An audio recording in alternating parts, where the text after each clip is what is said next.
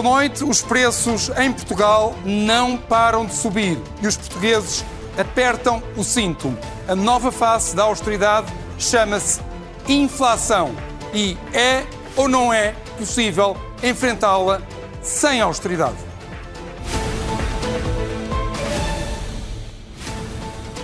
A última medida que o Governo aprovou para ajudar as famílias a enfrentar os efeitos da inflação é o IVA zero num cabaz de alimentos que considerou essenciais. Vamos tentar perceber essa medida, mas primeiro temos de entender como chegamos a esta situação de austeridade pela inflação. E para isso temos um conjunto de números. A DECO Proteste monitorizou no último ano um cabaz básico de 63 alimentos essenciais que se tornaram um barómetro da subida dos preços nos supermercados. Neste gráfico é claramente visível a curva ascendente dos preços ao longo de 2022. Aqui a azul. A curva laranja representa os dados relativos já aos primeiros meses deste ano. Como vemos, tem sido sempre superior ao período homólogo do ano passado. Feitas as contas, a 29 de março, o custo do cabaz de bens essenciais está 23% mais caro do que o valor registado a 23 de fevereiro do ano passado, um dia antes do início da guerra na Ucrânia. Todas as gamas de produtos encareceram e as subidas percentuais foram de dois dígitos. Destaque para os artigos de mercearia. Uma cesta de 24 produtos, como feijão, esparguete, arroz e azeite, está 26% mais cara do que há um ano. Houve subidas equivalentes na carne, nos laticínios, no peixe, nas frutas e legumes e nos alimentos congelados. Todas as quartas-feiras, a partir dos preços registados nas lojas online, a DECO calcula o valor médio de cada produto que compõe este cabaz. No último ano, estes foram os 10 ah, alimentos que ficaram mais pesados na carteira. Os primeiros três custam hoje quase o dobro do que custavam há um ano. E os restantes custam praticamente mais de metade. Uma outra forma de inflação que apareceu foi a chamada reduflação. Em vez de aumentarem os produtos, ou o preço dos produtos, alguns comerciantes estão a manter os preços, mas a diminuir as quantidades. O cliente paga assim o mesmo valor, mas por menos produto. As quantidades estão à vista nas embalagens, por isso o consumidor não está formalmente a ser enganado. Mas a verdade é que não está a comprar a mesma quantidade. É legal, mas será moral? Há instantes, os dados que mostrei documentavam a evolução da inflação desde o início da guerra na Ucrânia. É, no entanto, importante termos em mente que a inflação começou a acelerar muito antes da guerra. Foi no verão de 2021, sete meses antes da invasão russa, que a inflação em Portugal cruzou a barreira dos 2%, o limite do mandato do BCE, e foi subindo por aqui fora. Quando a guerra começou em fevereiro de 2022, já a inflação em Portugal estava em 5,9%, o triplo do mandato do BCE. Igualmente importante, apesar da guerra ainda continuar, a inflação já está a desacelerar. Isto sugere que a guerra, mesmo que tenha contribuído, não é a principal causa da inflação. O que vimos até aqui é a atual situação. Constatando que o preço dos alimentos em Portugal é maior do que no resto da União Europeia, o governo começou por responsabilizar os hipermercados. Mas ao analisar o detalhe, constatou-se que, em geral, essa acusação não era fundada. As suspeitas viraram-se então para os produtores. Analisando outra vez o detalhe, constatou-se que os custos de produção na agricultura dispararam 36% no ano passado, em média, na União Europeia. Se a culpa da inflação dos alimentos fosse os agricultores, em princípio, os preços dos alimentos subiriam então para mais de 36%, correspondente ao aumento dos custos da produção. Foi ou não foi isso o que aconteceu? A resposta está aqui. Não os preços dos alimentos não subiram mais de 36%. Na verdade, subiram 18% na média da União Europeia e 21% em Portugal. Portanto, abaixo do aumento dos custos de produção. Ou seja, os agricultores também não são os culpados. Mas estes dados mantêm uma dúvida. Por que razão os agricultores portugueses são a produzir os alimentos 21% mais caros, 3 pontos acima da média europeia de 18%? De quem é a responsabilidade? A resposta a esta pergunta remete-nos para a política agrícola comum. Olhando para o mapa da União Europeia, constatamos que Portugal é dos países que recebe menos dinheiro. As cores mais claras é menos dinheiro. Menos dinheiro europeu para a sua agricultura. A razão para isto acontecer relaciona-se com determinadas características da agricultura portuguesa, mas também com opções políticas. A PAC assenta, sobretudo, em dois pilares de financiamento. O financiamento direto, que é mais rápido e, por isso, mais usado pelos países que estão a receber mais. E o financiamento por desenvolvimento, que é mais complicado e pelo qual Portugal optou em maior percentagem do que a generalidade dos outros países europeus. O efeito desta opção é visível nestes dois números. Enquanto na média europeia 74% dos apoios da PAC são entregues diretamente aos produtores e, portanto, mais depressa, até aqui em Portugal só 50% eram disponibilizados dessa forma. A consequência é que mais dinheiro chegou mais cedo a outros países do que a Portugal, o que permitiu que os agricultores europeus tivessem mais dinheiro para compensar o aumento dos custos de produção do que os agricultores portugueses. Ou seja, os agricultores portugueses receberam menos subsídios do que os agricultores europeus. Isso ajuda a explicar a discrepância entre a inflação dos alimentos em Portugal e na média da União Europeia. Constatando que a culpa em geral não é, afinal, dos supermercados nem dos agricultores, e depois, durante algum tempo, rejeitar a medida, o governo avançou para o IVA zero, para um cabaz de alimentos essenciais durante os próximos seis meses. Com esta medida, um cabaz que até aqui custava 200 euros, com o IVA zero, o cliente poderá poupar pouco mais de 11 euros.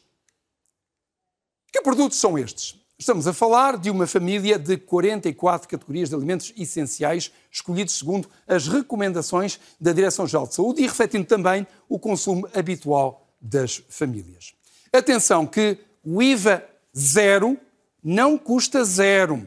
Primeiro, há os apoios aos produtores que irão rondar os 140 milhões de euros. E em segundo, nas estimativas do Governo, estes eh, seis meses de IVA zero vão resultar, em geral, numa perda de receita fiscal na ordem dos 460 milhões de euros, que acrescentados aos 140 milhões, significa que o IVA zero vai custar, no total, 600 milhões de euros. A atual situação dos portugueses é de apertar o cinto. No inquérito de dezembro da DECO, 60% dos inquiridos afirmaram que a sua situação económica piorou no último ano. A questão é saber se o IVA zero vai fazer muita diferença. Já vamos falar do caso de Espanha, que avançou há mais tempo para o IVA zero, mas talvez seja interessante conhecer um exemplo menos falado. A Finlândia aderiu ao IVA zero nos cabeleireiros em 2007, mas não aprovou essa medida para os salões de beleza. Os cabeleireiros estão aqui sinalizados com esta linha azul contínua e os salões uh, de beleza aqui neste pontuado. Ora, o que aconteceu nesta altura está de facto ilustrado neste gráfico com a linha dos cabeleireiros, nós vemos aqui uma queda quando o IVA entrou em vigor em janeiro de 2007. Uma queda nos preços, naturalmente nos salões, continuou, uma vez que eh, continuaram a pagar os 14% de IVA. Com o tempo, no entanto, essa redução foi sendo engolida pelo aumento dos preços e a um ritmo ligeiramente superior à registada pelos salões de beleza. Portanto, a diferença entre os dois preços aqui é maior do que já aqui na fase final. Em janeiro de 2012, quando o IVA nos cabeleireiros foi finalmente reposto, os preços dos cabeleireiros subiram para níveis acima dos valores praticados pelos salões de beleza, que não tinham sofrido qualquer redução de IVA cinco anos antes e, portanto, continuaram normalmente. Este exemplo faz-nos pensar se o mesmo se poderá passar em Portugal com o IVA zero nos alimentos essenciais. No meio disto tudo, há uma maneira evidente de combater diretamente os efeitos da inflação. É aumentar os salários.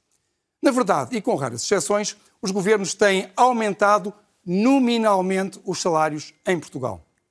O problema é que um aumento nominal pode ser um corte real. Por exemplo, se o salário for aumentado em 8%, mas a inflação for de 10%, na verdade o que ocorreu foi um corte de 2% no salário real. É a diferença entre os 8% de aumento e os 10% da inflação. O que interessa, atenção, não é o salário nominal, mas o salário real. E desse salário, que é o verdadeiro, os governos não gostam de falar. Mas Vamos falar nós. Qual tem sido a evolução dos salários reais em Portugal? A resposta é esta. Se atentarmos a este gráfico, o resultado de um trabalho de jornalismo de dados do Jornal Público, com base nos dados do Diário da República e também do INE, constatamos que a tendência ao longo de décadas em Portugal é de cortes nos salários reais da função pública, embora muitas vezes disfarçados de aumentos nominais. O que estamos a ver são os salários da função pública, não os dos privados, que são muito diversos e, portanto, difíceis de mapear. Cavaco Silva começou com aumentos reais na função pública, mas depois passou a cortes dos salários reais.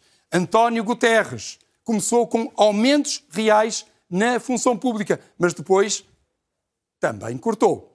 Durão Barroso cortou nos salários reais da função pública. José Sócrates cortou nos salários reais da função pública, com exceção do aumento de 2009, e fez o orçamento de 2011 com cortes até nos salários nominais.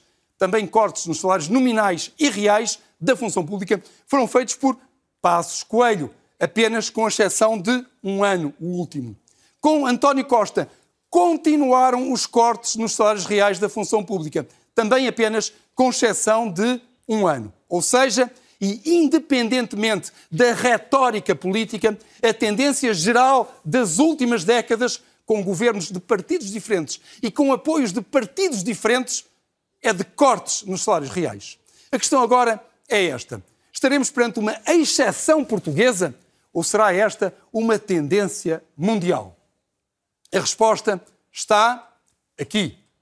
Segundo dados da OCDE, entre o quarto trimestre de 2021 e o terceiro trimestre de 2022, só num pequeno número de países, estes assinalados a vermelho, as famílias sofreram perda de rendimento disponível. Portugal está neste pequeno número de perdedores, está designadamente em penúltimo lugar.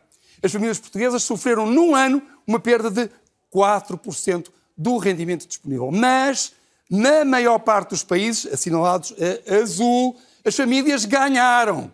Ou seja, estes países estão persistentemente a fazer bem algo que nós estamos persistentemente a fazer mal.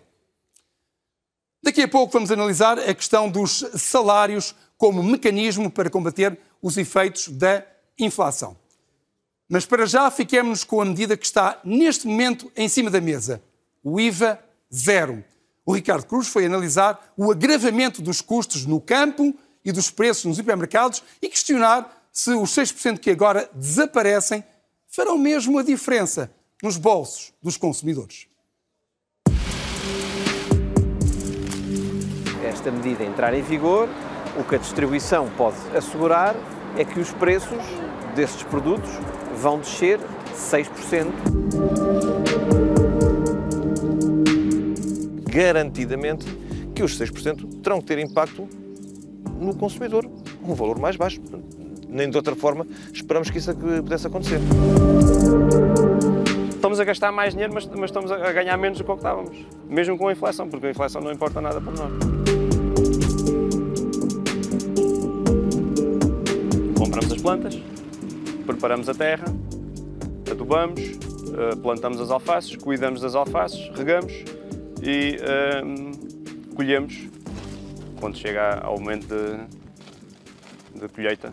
O, setor, ao longo dos anos, tem vindo a cair em virtude dos aumentos de custos de produção. Nós registávamos médias de uh, preço de venda de ano para ano sempre a baixarem, mas também tivemos um, grande, um, um incremento nos custos de produção na ordem dos 50%. Por exemplo, estamos a falar uh, dos aumentos de custos de produção de plásticos 30%, 40%, uh, os adubos 300%, fitofármacos, estamos a falar em 30%, 40%, uh, o custo da mão de obra nos últimos uh, 10 anos, se formos a ver, tipo 100%, duplicou o custo da, da, da mão de obra, o gás óleo agrícola, também nos últimos anos aumentou muito. Se virmos, por exemplo, a evolução dos adubos, os adubos, temos adubos que subiram 200% e agora baixaram 7, 8%. Quer dizer, já não vem uma grande parte dos fatores de produção já não voltam para valores antes de, de inflação. Que neste momento as peras e maçãs que estão, pera, pera rocha do oeste, a maçã da alcobaça, que está nos supermercados, foi o ciclo de produção dela foi entre uh, março e setembro de 2022. Estamos quase há um ano. E nessa altura a inflação estava elevadíssima.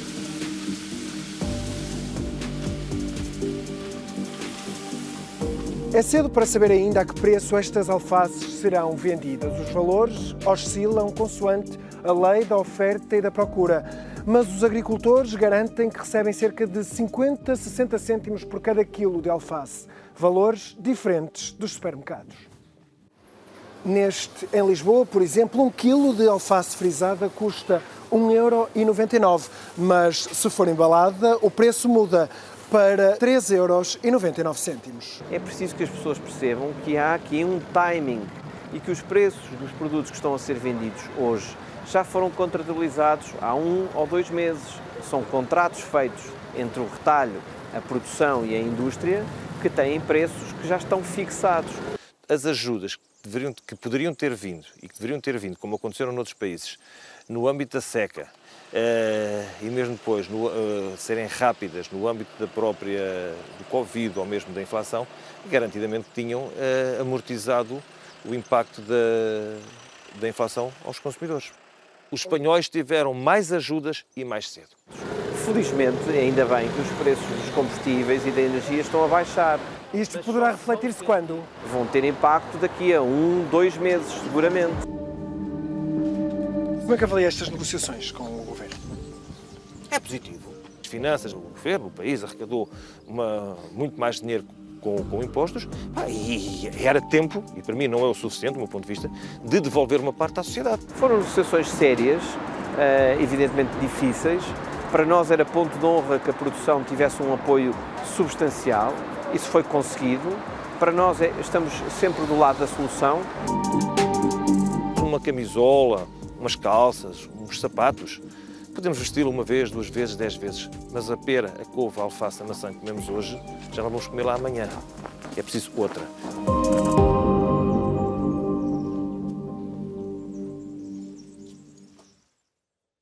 O IVA zero já foi experimentado em Espanha. Ligação em direto a Madrid, onde está a correspondente da RTP, Ana Romeu. Boa noite. Ana, quais os resultados do IVA zero em Espanha?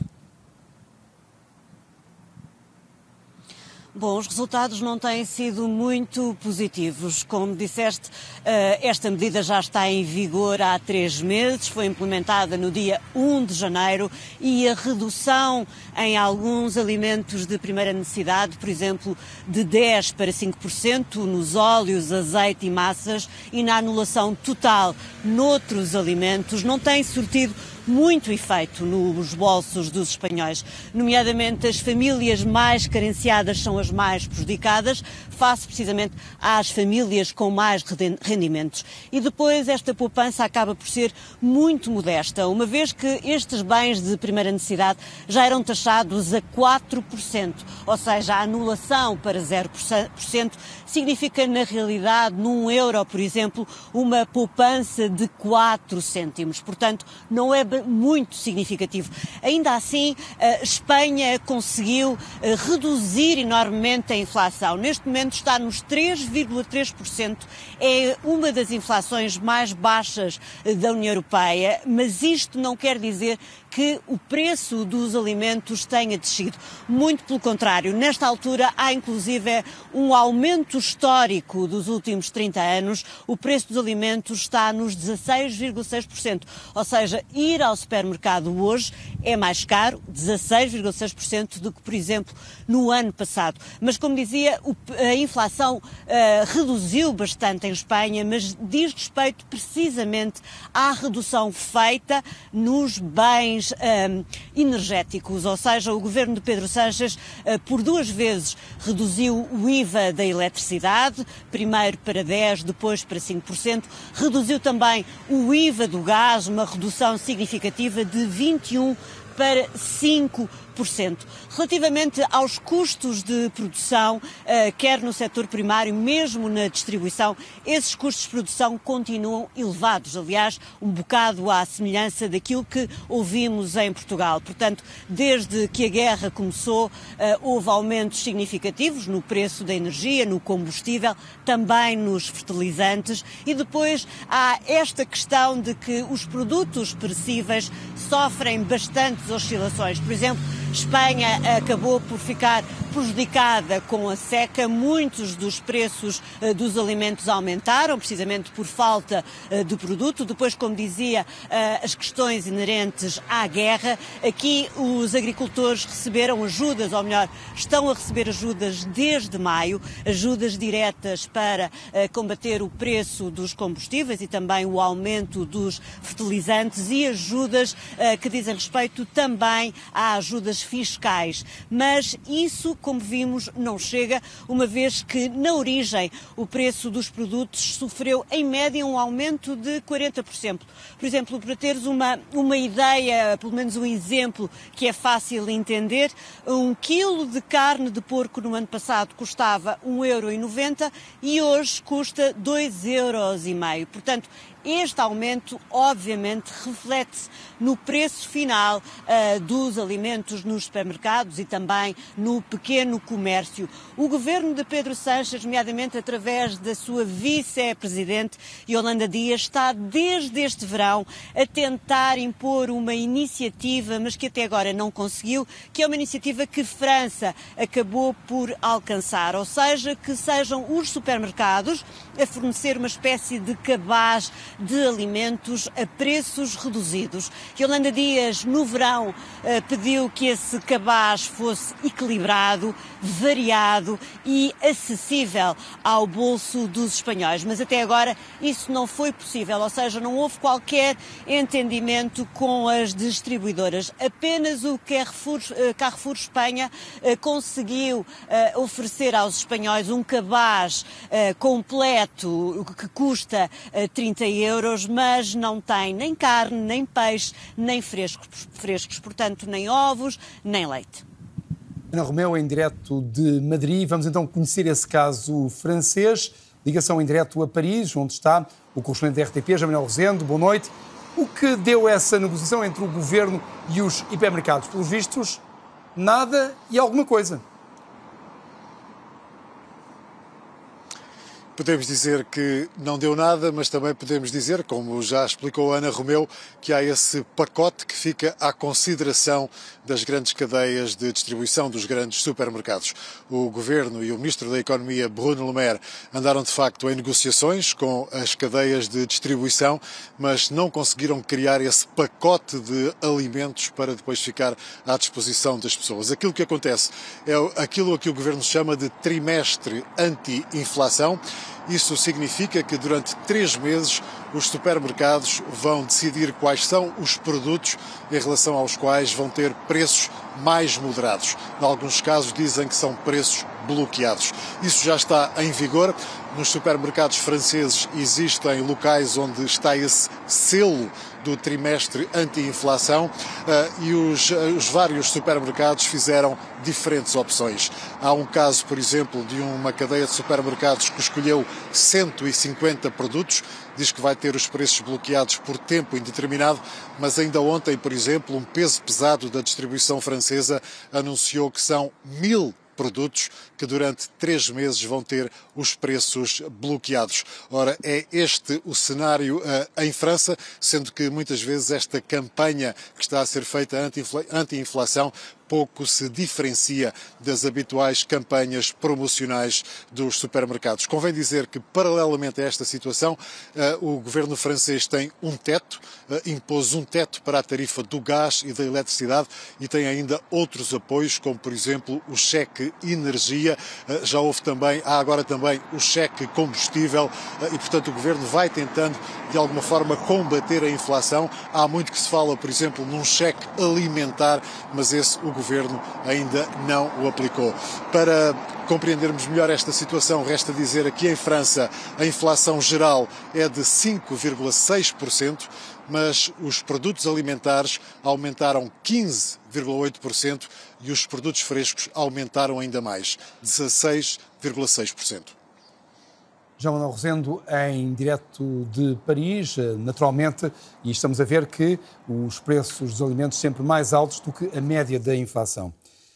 Para perceber esta nova forma de austeridade e saber como sair dela, temos na nossa companhia Bagão Félix, ex-ministro das Finanças do governo de Durão Barroso, Vieira da Silva, ex-ministro do Trabalho e da Solidariedade Social dos governos de José Sócrates e António Costa, João Vieira Lopes, presidente da Confederação de Comércio e Serviços, Sandra Maximiano, economista e professora do Instituto Superior de Economia e Gestão, Isabel Jonet, presidente do Banco Alimentar Contra a Fome, e, em direto, junta-se a nós, Rita Rodrigues, da DECO Protesto. Boa noite a todos. Um, Vera da Silva, o IVA zero, na sua opinião, é a maneira mais correta de combater os efeitos da inflação? É uma maneira. Muito boa noite a todos. Os presentes e quem nos está a ouvir. O IVA zero, como medida isolada, vale relativamente pouco. Agora, não creio que aquilo que tenha sido apresentado tenha sido o IVA zero, apenas o IVA zero.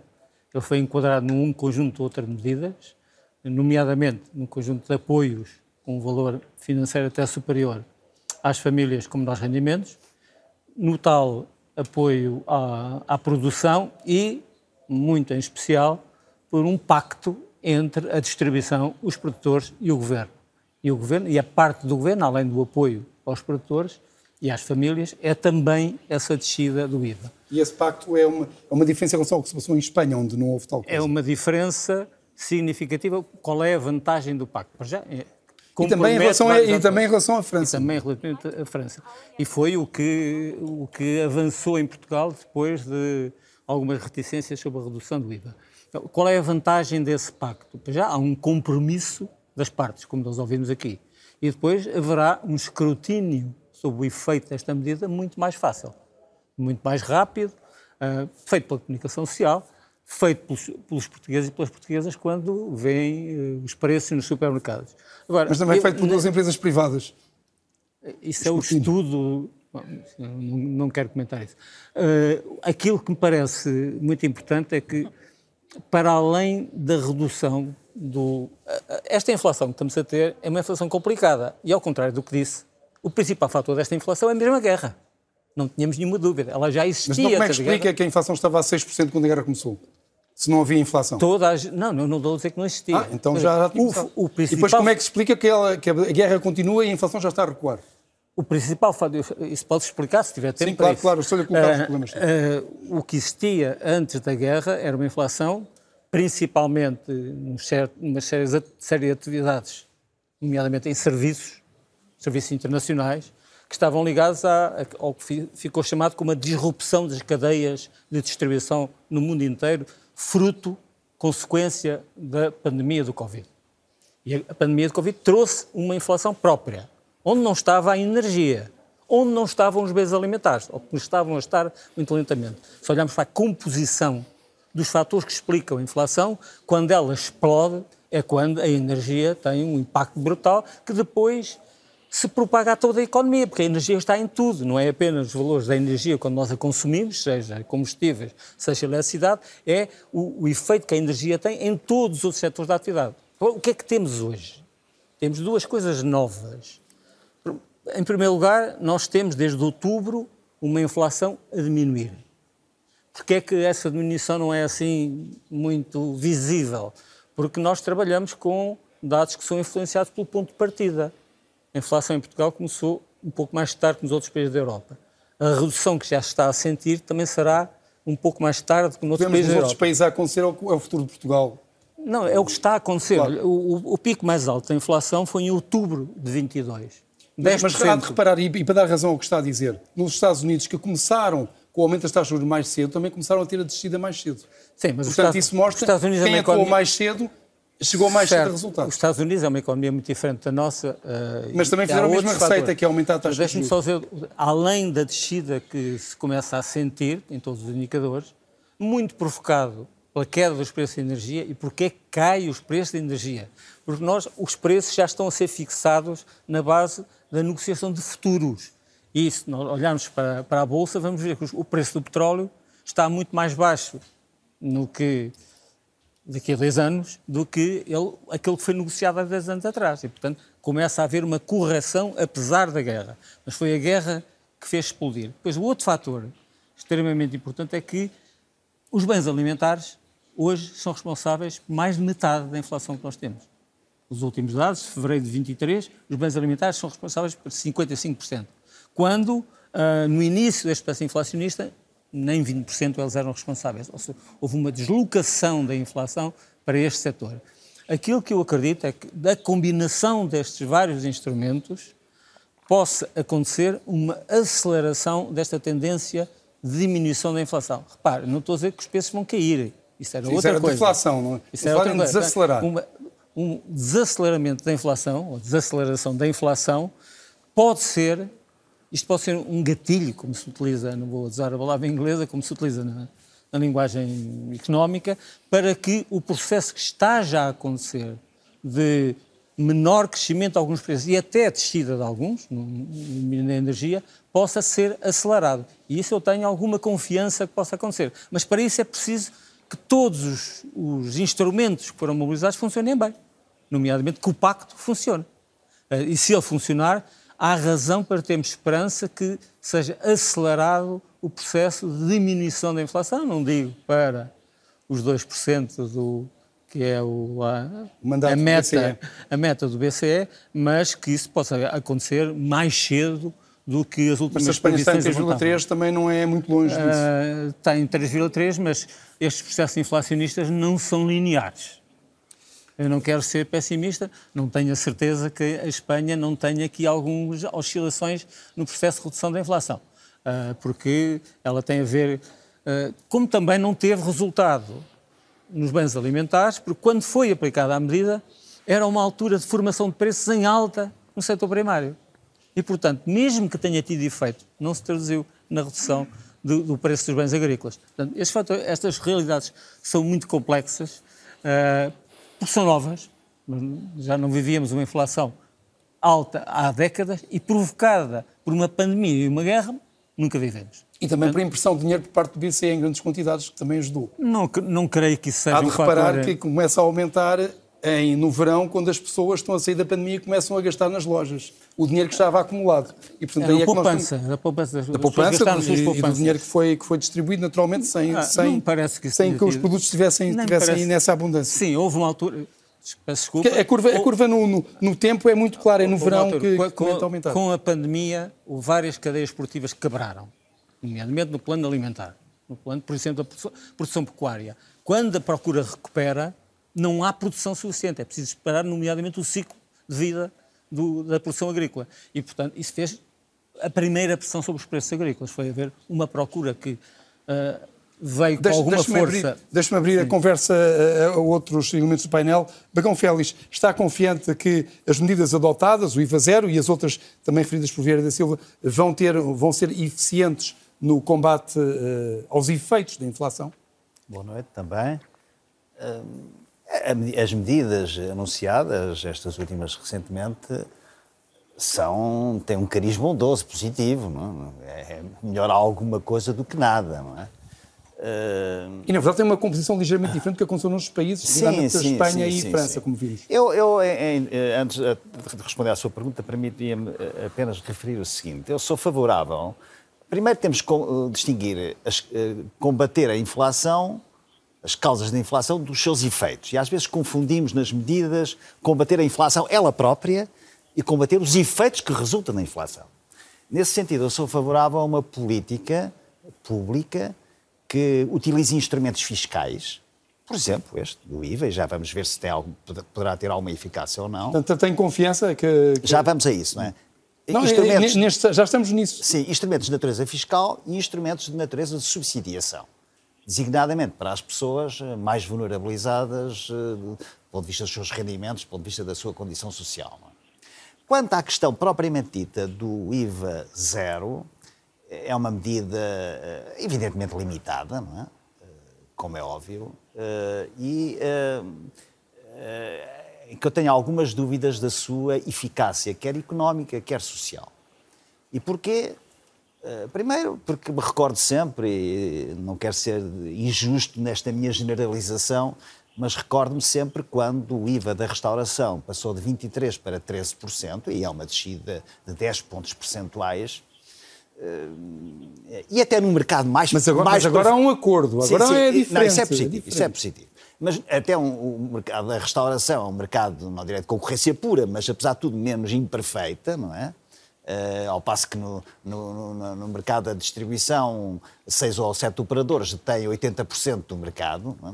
e daí, aliás, é o interesse do tal pacto estabelecido com, designadamente com o governo. Uh, uh, mas dizia eu que esses 10 pontos percentuais não creio que tenham tido um efeito Uh, como teria, se fosse ao contrário. Quer dizer, é, é dos livros, é, é, da, é da nossa própria maneira de, de, de, estar, os agentes económicos, das famílias, das empresas, é quando o imposto indireto, neste caso o IVA, sobe, os preços imediatamente refletem o aumento de, do imposto. Quando deixa, essa, uh, uh, esse efeito não é tão perceptível, deve ser escrutinado, é evidentemente que sim, Uh, e uh, há um ponto que nos, no, na, na, apresentação que há pouco referiu que eu acho que é muito interessante, que é o seguinte. Uh, como esta medida é uma medida transitória, seis a sete meses, segundo o, a proposta de lei que, que, creio que foi aprovada hoje no Parlamento, daqui a seis ou sete meses nós continuamos com preços altos. As pessoas é às vezes... As, o contrário de inflação chama-se deflação. Mas não, não vamos ter descida de preços, vamos ter alguma desinflação, desinflação, desaceleração, aquilo que em matemática se chama subir, uma segunda derivada negativa, não é? uh, e, uh, e, daqui a seis ou sete meses, o que é que pode vir a acontecer? É que, entretanto, se for reposto o valor da taxa uh, de 6%, haja uma, um efeito contrário àquilo que se admitiu no início desta. O, efeito, o Finlândia, nos remete a uma pergunta. Deixa-me só, só referir Sim. mais um ponto. Mas muito rápido, muito sim, rápido. Sim, está bem, está bem, está bem. É, não é só este.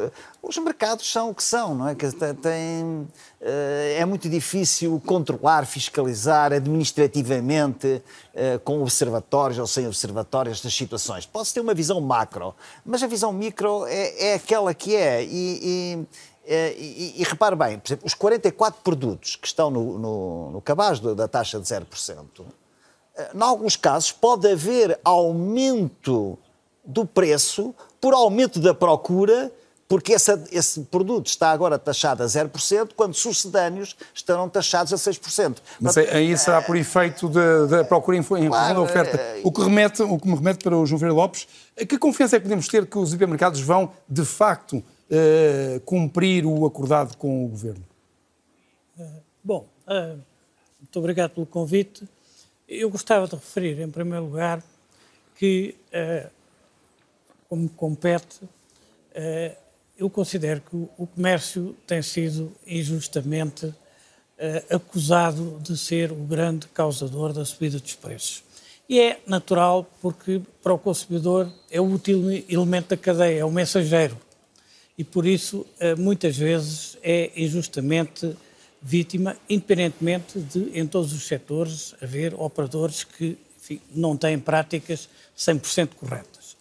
Uh, e por isso, uh, recentemente, esta situação vem, pelo menos, uh, criar uma atenção da opinião pública e uma dinâmica que pode ser bastante útil para, pelo menos, a estabilização de preços. Por um lado, como já foi aqui referido, uh, ao contrário de outros países, há um acordo. O acordo uh, tem uh, vantagens, nomeadamente porque, também como já foi referido, há sete ou oito operadores que fazem 80% do mercado. e são operadores, alguns deles cotados em bolsa, para quem o aspecto reputacional é extremamente importante.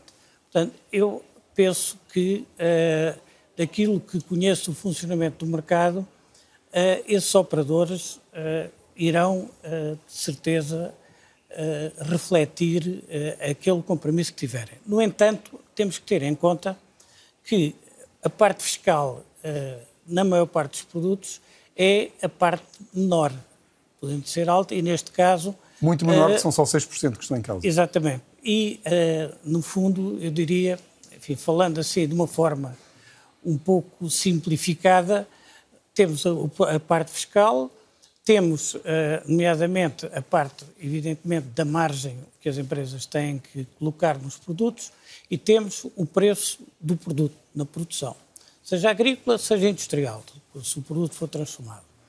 Eh, e, eh, em geral, o comércio aplica uma política de margens mais ou menos regular sobre isso. Em Portugal, há, vai haver aqui uma dificuldade suplementar Portugal tem uma característica original no mercado europeu. 50% dos produtos nos supermercados são vendidos em promoção. O que é que isso significa? Significa que isso vai tornar muitas vezes muito difícil uh, distinguir o que é a política promocional do que é a baixa do IVA uh, em relação a estes valores. No entanto, há um escrutínio muito maior sobre, sobre os operadores e uh, tem sentido, uh, no entanto, não é uh, analisar só os preços.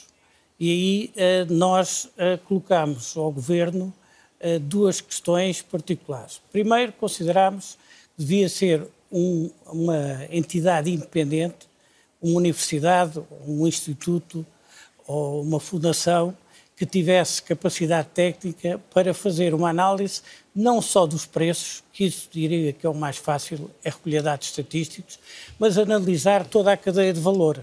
Por se, e isto para quê?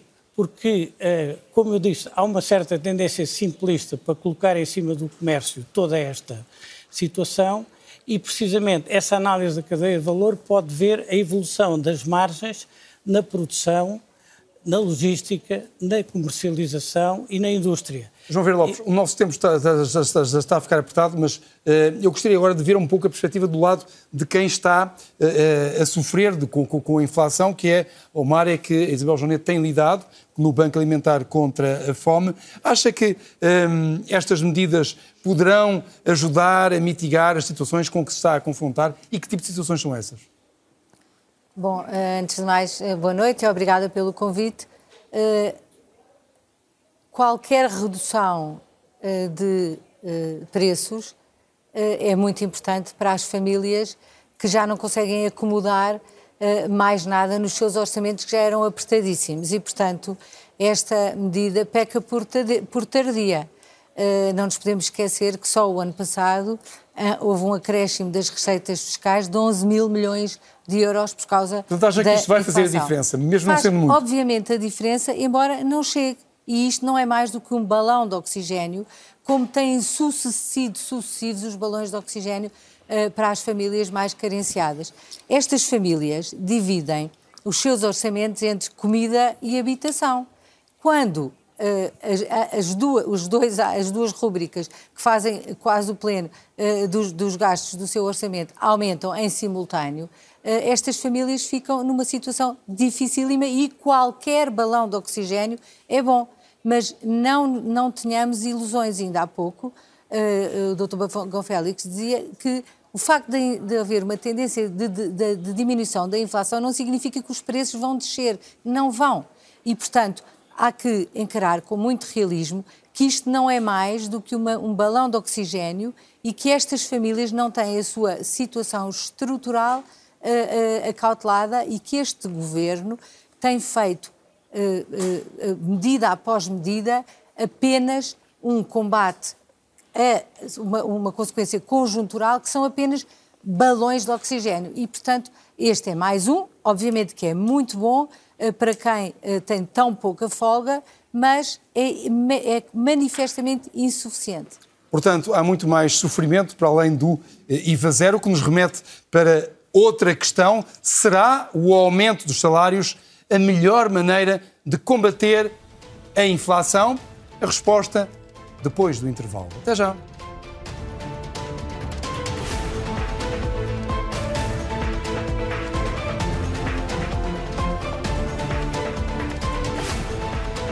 Será o aumento dos salários a melhor maneira de combater a inflação? No ano passado, o Primeiro-Ministro António Costa opôs-se ao aumento dos salários, dizendo que apenas iria alimentar a espiral inflacionista. Há três dias, o mesmo António Costa disse que só com o aumento dos salários seria possível combater a inflação. Sandra Maximiano, afinal, em que é que ficamos? É melhor eh, aumentar os salários ou não para combater a inflação? Eu acho que, eu acho que nesta altura do campeonato eu não acho que António Costa teria muito, muita margem de manobra para não aumentar os salários com o nível de contestação social que se tem Tem a ver com os momentos em que ele faz a declaração. Sim, obviamente. Portanto, é, era natural que, que tinha que haver uma medida deste género e, está muito abaixo do aumento da inflação, portanto continuamos a ter... Portanto, continuam a ser cortes nos salários reais. Sim, continuam a ser cortes nos salários reais, mas e, e, tendo em conta esta medida, em conjunto com todas as outras medidas, faria, faz sentido, não é? Portanto, uh, o apoio direto às famílias mais carenciadas, o aumento dos salários de alguma forma na função pública, ainda que os salários reais uh, tenham, continuem a ser penalizados, e depois também a questão do IVA, que, que, eu tenho aqui uma opinião um bocadinho diversa daqui de, dos meus colegas uh, de painel. Já à vontade. Uh, pronto, então falando primeiro na questão do IVA, eu penso que é uma medida que faz sentido dentro de um pacote alargado de medidas, mas que para mim faria muito mais sentido em termos de, de eficácia um, para ajudar as famílias mais vulneráveis, uma, uma subsidiação, portanto, direta portanto, e que já é feito, não é? São 580 milhões que, eh, que, foram aplicados para ajudas diretas às famílias, mas poderíamos somar estes 460 milhões. Eh, mas, isso, milhões, mas isso foi feito, de facto, de certo modo com, as ajudas para famílias mais carenciadas. Sim, o que eu estou a dizer é que, por que não dar este apoio, duplicar esse apoio, em vez, com, em vez de, de, desse custo com, com, com, com o IVA, com, com esta medida fiscal, com um apoio mais direto às famílias. Mas, por outro lado, se pensarmos o que é que, e aqui pensando em termos comportamentais, muitas das vezes uh, pacote, um pacote mais alargado uh, queria, tem maior aceitação social. Portanto, basicamente, nós temos não só famílias mais vulneráveis, mas também temos eh, a classe média a sofrer com esta inflação. Portanto, acaba por uh, ter esse.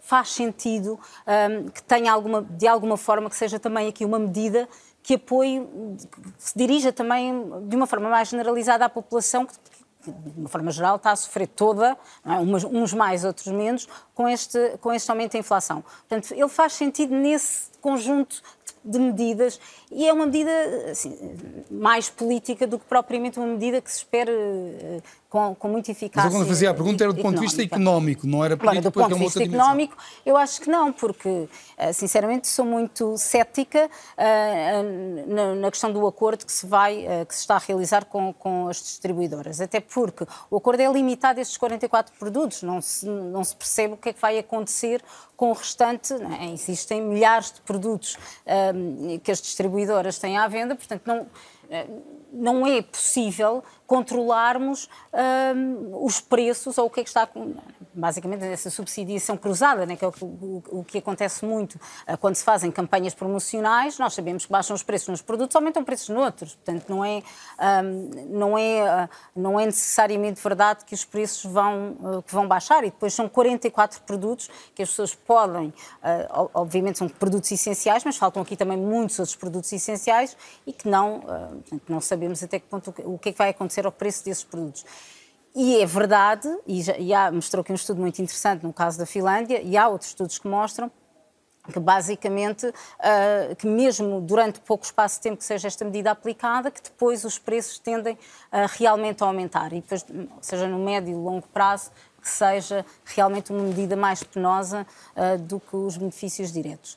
Agora que, que obviamente é uma medida em termos de aceitação social e é, é, acaba por ser uma medida com é, é muito popular, não é? Portanto, não, não, e que vai ser certamente lembrada, por muito mínimos que os efeitos sejam, como uma medida positiva. Isso não tenho não tenho dúvidas. Junta-se a nós também em direto a Rita Rodrigues, da DECO Proteste. Muito boa noite. Um, se tendo, tendo, do ponto de vista da proteste, tendo de escolher uma destas medidas, fazendo eh, o IVA zero para um pacote, ou dar o dinheiro diretamente às famílias, ou aumentar salários, qual é que acha eh, que seria talvez aquela que poderia ter mais efeito junto dos consumidores?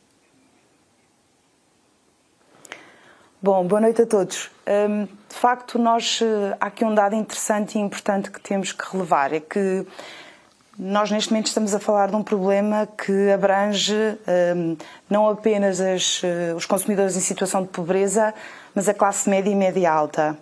E, portanto, respondendo à sua questão, um, teria que haver aqui uma intervenção, não esquecendo os mais necessitados com os apoios especiais, mas de uma forma transversal uh, os consumidores que neste momento vivem sérias dificuldades. Uh, nós percebemos, o último barómetro diz-nos que 74% dos consumidores portugueses assumem ter dificuldades em pagar as despesas essenciais e a alimentação vem no topo. E, e, portanto, eu diria que se tivesse que fazer uma opção, nós teríamos que ir por algo por uma medida que fosse abrangente e que um, desse a capacidade dos consumidores em fazer face às suas despesas e, portanto, uh, teria que necessariamente ter, ter, essa, ter esse aspecto em consideração. Acha, acha que estamos perante o risco... Eu gostava só de realçar o seguinte, sim, sim. nós temos vindo a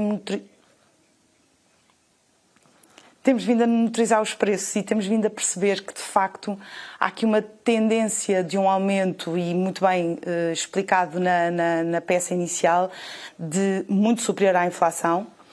Um, é interessante ver a discussão que é feita de quem é que é a culpa ou de quem é que tem uma maior cota de culpa, mas há, há uma, uma certeza que ninguém tem dúvidas: é quem está a pagar é o consumidor.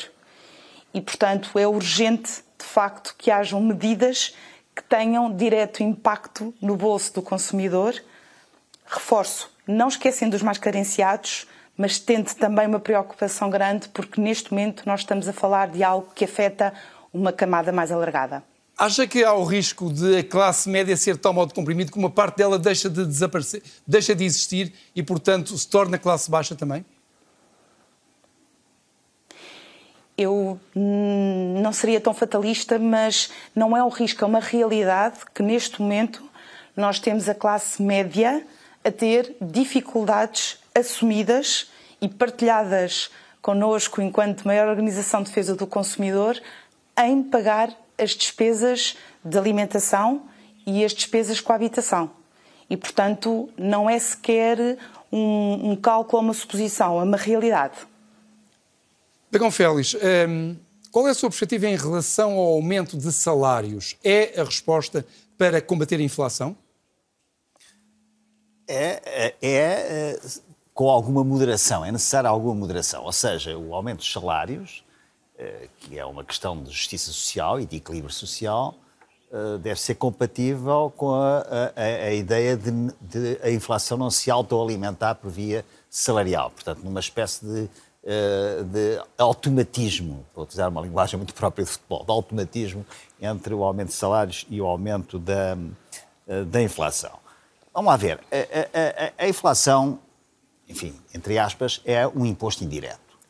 E é um imposto indireto altamente regressivo, porque prejudica mais os mais pobres.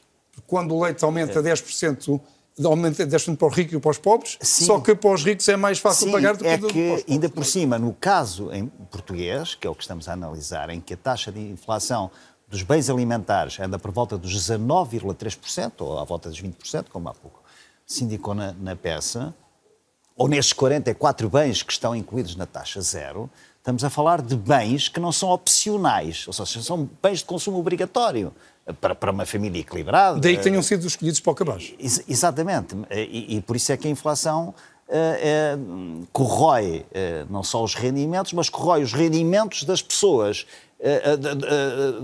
do consumo em bens que não resulta de uma mera opção.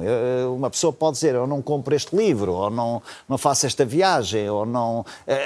Agora, comer todos os dias, ou a questão da, da energia na sua casa, ou até as questões do custo da habitação, são indiscutíveis.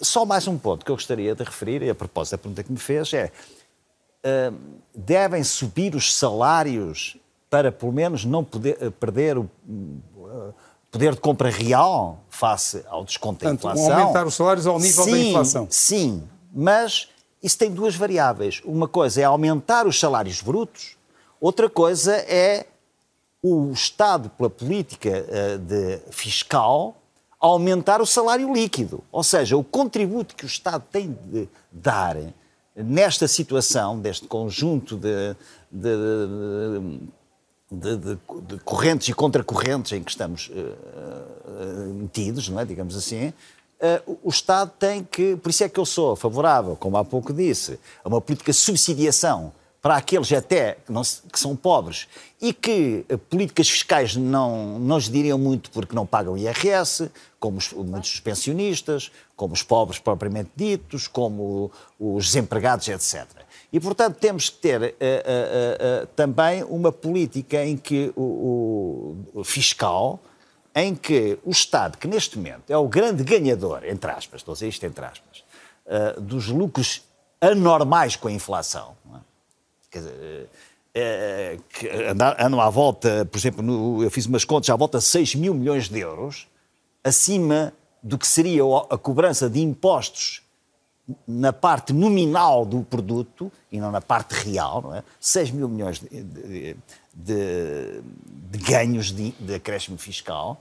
Alguns têm sido distribuídos, eh, podemos concordar ou não concordar com os critérios, mas tem havido algum, algum esforço. Estas medidas, por exemplo, fazem parte disto. O próprio Ministro das Finanças disse que grande parte destes lucros, entre aspas, normais do Estado por via fiscal, estão a ser redistribuídos. Penso que ele disse todos. Todos, mas todos, eh, enfim, é natural que o Ministro das Finanças diga todos, mas não, não, Também não, não diria. todos. Uh, provavelmente. Se tivesse no lugar dele. Porque tem que ser muito. É, é, política, não é? Porque aí há política. Eu agora não estou a falar como político, não é? Claro, está Mas eu compreendo isso, é só para dizer que compreendo isso. Uh, embora haja aqui um efeito interessante, que isso o Ministro das Finanças não disse, e eu, se calhar, se fosse o Ministro das Finanças, também não diria. Hum. Que é, uh, não é só redistribuir o que o Estado tem a mais, mas é que o Estado redistribui o que tem a mais no ano seguinte àquele em que arrecadou as receitas. Portanto, tem aqui um efeito de, de desfazamento entre a despesa da redistribuição e o ganho do acréscimo de receita fiscal por via da inflação, não é? Eh, e, ehm, nesse sentido, eh, estes momentos de eh, dificuldade, de crise, são também momentos para. Agora falo como cidadão, como contribuinte, não, não, não, independentemente de quem está no governo ou deixa de estar, ou, mas deveria haver acordos para hum, uma política, designadamente do IRS, uh, que seja menos penalizadora e que permita, juntamente com as empresas, uh, juntar aumento de salário bruto, contido, moderado, com diminuição da carga fiscal. Para aumentar o salário líquido. Para aumentar o salário, uh, o, o, salário líquido, que é o que afinal de contas interessa, que é o rendimento disponível das famílias. Silva, parece que, claro que toda a gente gostaria de ter um aumento salarial. Há ou não o perigo de se alimentar a espiral inflacionista? Na teoria, esse perigo é um é dos, dos pontos básicos dos livros de economia quando se fala de inflação. Agora, neste caso concreto, uh, com esta inflação que nós temos, que é muito determinada, pelo menos tem sido, por fatores externos, uh, a espiral salários e inflação não tem, a meu ver, a relevância que teve noutros períodos históricos. Poderá haver, em alguns casos, em segmentos mais fechados, menos abertos da economia, mas em geral os fatores que estão a impulsionar a, a, a, inflação são, não são determinados internamente. E por isso é que ela é tão, tão difícil Já não é o Ministério das Finanças a ligar para o Banco de Portugal a mandar imprimir dinheiro? Não, não é. Que é porque é o BCE. Não é de todo, nem é determinar a taxa de câmbio, são tudo, de vez uma realidade muito mais complexa. Agora, há uma há um, há, destas três dimensões que estamos a falar, do, do IVA, uh, dos salários, há uma terceira dimensão que é essencial e que não falamos, que é o emprego. É porque se nós subimos os salários, mas perdemos emprego a um ritmo superior, a desigualdade, a pobreza e a fragilidade social aumenta. Alguém ficará com salário zero. Portanto, não. Sim, mas esse, quem tem responsabilidade de gerir a coisa pública, essa é uma das primeiras prioridades. Eu tenho o maior respeito uh, e a maior preocupação com o que acontece com as ditas classes médias, mas se tem que ter uma preocupação prioritária é com quem pode perder o emprego, ou perdeu o emprego, ou com aqueles que vivem com rendimentos abaixo do, do nível fiscal, que são mais de um milhão. Esta medida dos 580 ou 500 não sei quantos milhões de euros de apoio às famílias é para 800, 800 mil agregados familiares. São basicamente aqueles que têm o, o, a, a, redução do, da tarifa social da eletricidade. Quer dizer, não é para um segmento uh, ínfimo da população portuguesa. Portanto, há aqui, como as, os aumentos que foram feitos às prestações sociais foram todos eles acima da inflação no ano passado. Uh, no, no, indexando apoio social, o IAS, que determina tudo o resto, no CSI, no RSI. Pensionistas para o próximo ano, Os... mas isso é outra conversa. Cá estaremos para discutir Exatamente, isso. Okay. Eu já o disse publicamente que espero eu sei, eu sei. que o Governo possa, em 24, continuar a garantir que o rendimento dos pensionistas esteja ao nível do que a lei determina. Mas a, a base de que se parte é que já é inferior. Depende da maneira como, se, como claro, for tratado. Claro. Aguardemos. aguardemos. O, o, que aconteceu em 23 foi que em dois momentos, e em dois momentos para responder uma preocupação sua. Quando estão a ser gerados excedentes, é certo que alguns deles, e manda a prudência, que sejam devolvidos com alguma ponderação do tempo mas também que sejam antecipados quando possível. Sabe que o Governo fez como eu que os excedentes da Segurança, da Segurança Social em 2022 foram de 4 mil milhões de euros. E porquê? Porque a massa salarial para a Segurança Social cresceu claro, acima de 11%. 11%. E quem, quem é que recebe a massa salarial? Mais uma razão para Sim. na taxa de atualização não se prejudicarem 50% dos pensionistas Mas não foi a partir prejudicado, de janeiro de 2024. Como sabe, não foi prejudicado. Poderá ser em 24? Vamos ver. Mas até agora não foi. Até agora, dos pensionistas foram, não, não. aliás, os é únicos... fala em 1 de janeiro de 2024. Vamos ver. Vamos ver como é, que, como, é que, como é que o governo... Agora, há aqui, pois, uh, eu retomava só para acabar uma expressão que o Dr. Bagonfels utilizou, com que eu concordo. São duas coisas diferentes. Combater a inflação... E os efeitos da inflação. E combater os efeitos. E muitas vezes os instrumentos são opostos. Deixa. Portanto, quando se diz, será a melhoria dos salários a melhor forma de combater a inflação? Não. São a melhor forma, ou são uma das formas, de mitigar os efeitos da inflação. Mas podem gerar mais inflação à frente. Mas podem ter o, que... o risco não só de gerar inflação, como levar à inviabilidade atividades económicas significativas, perdendo emprego. O que me leva uma, uma pergunta para o João Vieira Lopes, do, do ponto de vista do comércio, é evidente que os preços dos produtos refletem vários fatores e um dos fatores que refletem é justamente o salário que se paga aos empregados. Portanto, mas por outro lado, se os clientes tiverem mais dinheiro, também compram mais. Como é que eh, os comerciantes veem esta questão do, do aumento dos salários? Bom, eh, eu penso que a questão do aumento dos salários tem que ser vista eh, tendo em conta o próprio tecido empresarial português. Em Portugal há cerca de 400 mil empresas não me refiro a fiscalmente, porque fiscalmente há uma série de entidades que são consideradas empresas. Dessas 400 mil empresas, 1.200, 1.300 são grandes empresas. O restante são PMEs, pequenas e microempresas. Portanto, eh, é preciso ver que eh, o impacto do aumento dos salários é completamente diferente, porque as pessoas, muitas vezes, quando discutem os salários, discutem os salários em termos, os próprios sindicatos, Uh, em termos dos operadores de telecomunicações, dos, dos, bancos, etc, etc. Mas quem tem uma tabacaria é diferente. É completamente diferente. E não só uma, uma tabacaria, ou um serralheiro, ou o que se quiser, é. E, portanto, uh, existe aqui, por outro lado, existem mercados com níveis de concentração grandes, por exemplo, o, nível do comércio alimentar, e há outros setores que têm níveis de concentração grandes. Portanto, o, o impacto uh, do, do, aumento dos preços dos salários numa série de áreas em que as empresas, pela sua dimensão, não conseguem repercutir isso, no, esses valores no preço dos serviços por causa da competição no mercado, leva, como já foi aqui referido, eu estou de acordo com, com o José António Vieira da Silva, que uh, isso depois pode ter impacto no encerramento de empresas maciças, como se viu. Isso, aliás, é dos livros. Não, e viu-se na crise financeira. Ah, reparem, na crise financeira as pessoas não tiveram a noção disso, mas durante um ano fecharam 100 lojas por dia.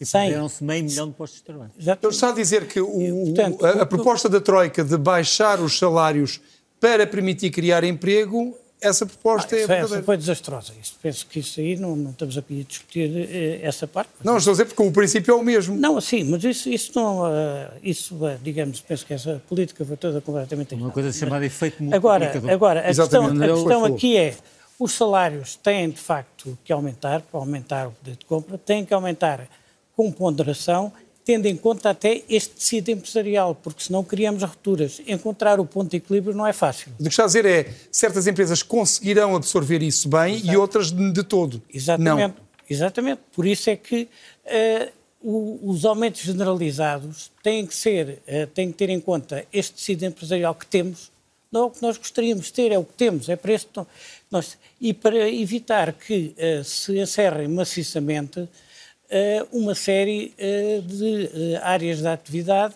que fazem aumentar o desemprego e isso depois tem um efeito negativo. Aliás, hoje em dia, apesar da situação eh, ser completamente diferente da crise financeira, eh, o que acontece é que, mesmo assim, desde o princípio do ano, segundo as estatísticas oficiais, encerraram 18 lojas por dia e 14 eh, restaurantes por dia.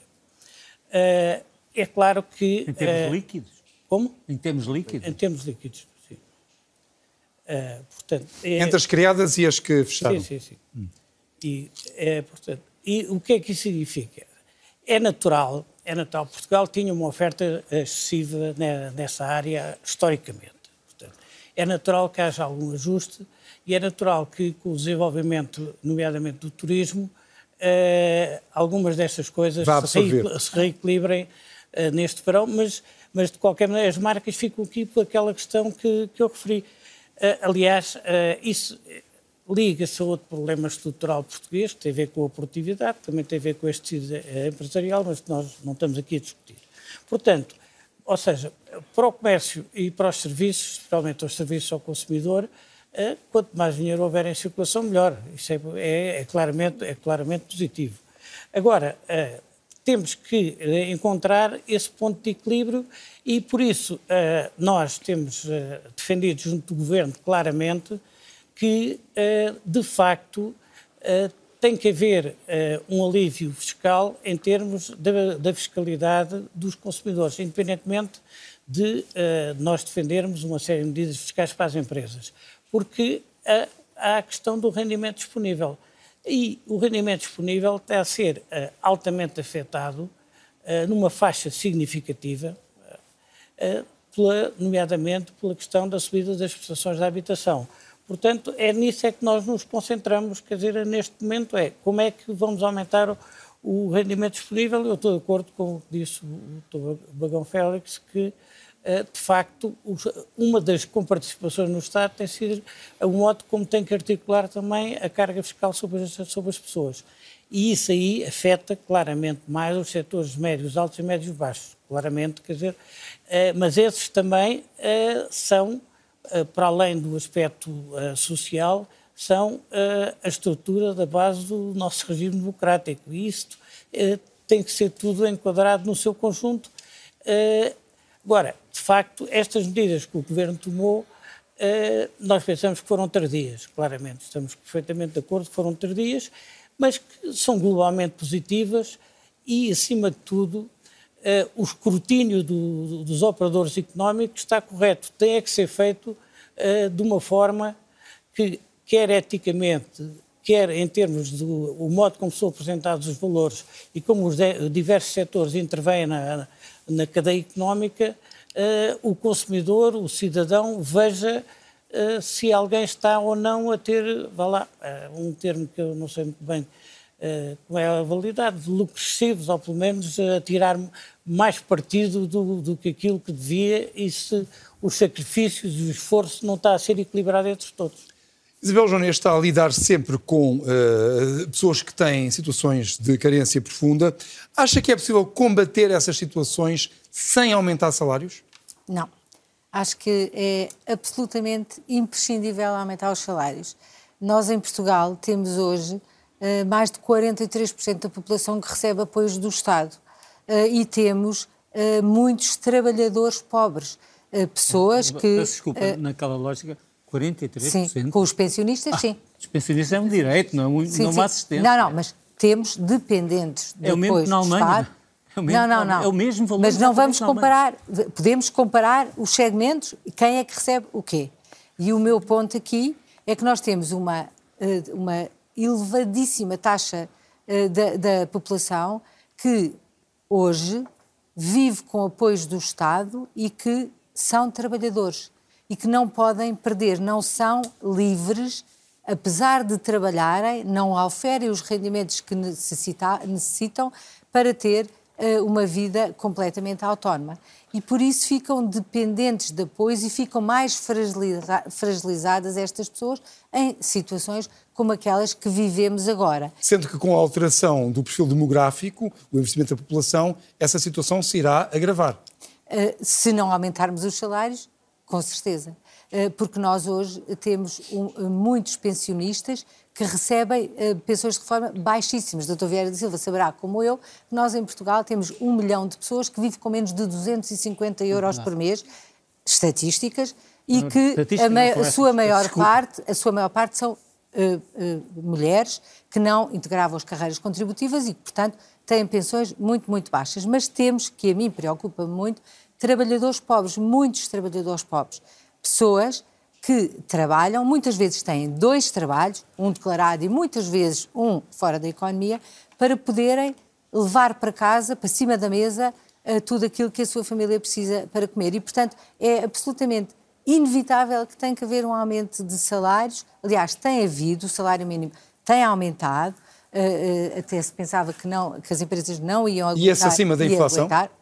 Mas, no entanto, temos uma elevada eh, taxa da população que vive eh, no limite dos limites e, portanto, é absolutamente indispensável que aumentem os salários. Temos que ver como é que a economia, que não cresce há 20 anos, vai aguentar eh, tudo isto. É essa a pergunta que eu ia fazer a Sandra Maximiano. Na verdade, eh, estamos todos de acordo que em Portugal se ganha muito mal, mas os salários não se decretam por papel. A economia Claro. tem que aguentar. Como é que se, como é que se pode resolver essa equação? Sei que eu acho que os salários, quer dizer, podemos aqui definir se o salário é um, um começo ou um fim, não é? Se calhar o, o salário é o nosso objetivo ah, final no meio disto tudo, porque nós temos um grande problema que tem a ver com a estrutura produtiva da nossa economia.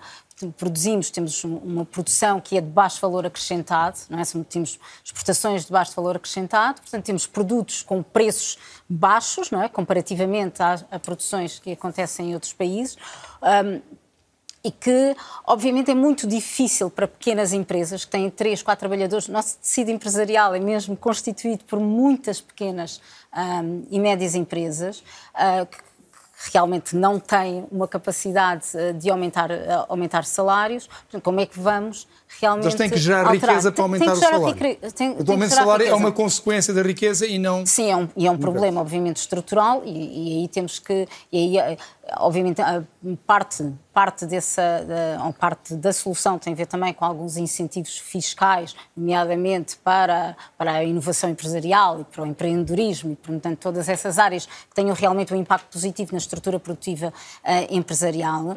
Agora, n- não podemos também esquecer que existe aqui um grande perigo, não só o aumento salarial que vai gerar esse potencial desemprego, mas também o não aumento salarial está a gerar um outro problema, não é? Que é uma grande fuga de, de- de- da capacidade produtiva de futuro e de jovens ah, do país, não é? Portanto, e cada vez começa a ser também difícil de termos, ah, de recrutar pessoas para determinadas profissões e para te- determinadas áreas onde queremos realmente crescer e produzir mais e melhor e, ca- e cada vez Então é mais entramos num difícil. ciclo Entramos vicioso, num ciclo é? vicioso que é bastante perigoso e que, que obviamente que há várias medidas políticas que têm que ah, mitigar todos esses problemas ah, nestes, estas várias ah, dimens- ah, áreas e dimensões, não é? Sandra Maximiano, Aumentar salários Vieira da É Silva, uma questão importante, o aumento da produtividade. Claro. João Vieira Lopes, foi o que acabou de ser dito. Sim, sim, 30 mas segundos. tem que ser muito rápido. 30 segundos. Até agora, o único estudo que vi referido sobre o impacto da descida do IVA foi um estudo feito por um banco comercial, posso dizer, o BPI, que a estimativa deles, que eu ficaria muito contente se acontecesse, é que esta medida podia ter um resultado da baixa da inflação num ponto. É um estudo do BPI que está citado em vários jornais. Portanto, se isso acontecer, esta medida valeu a pena. é uma medida com um bom impacto económico e social. Muito obrigado a todos e, Cá todos para ver. sobretudo, Esperemos. obrigado a si. Boa noite.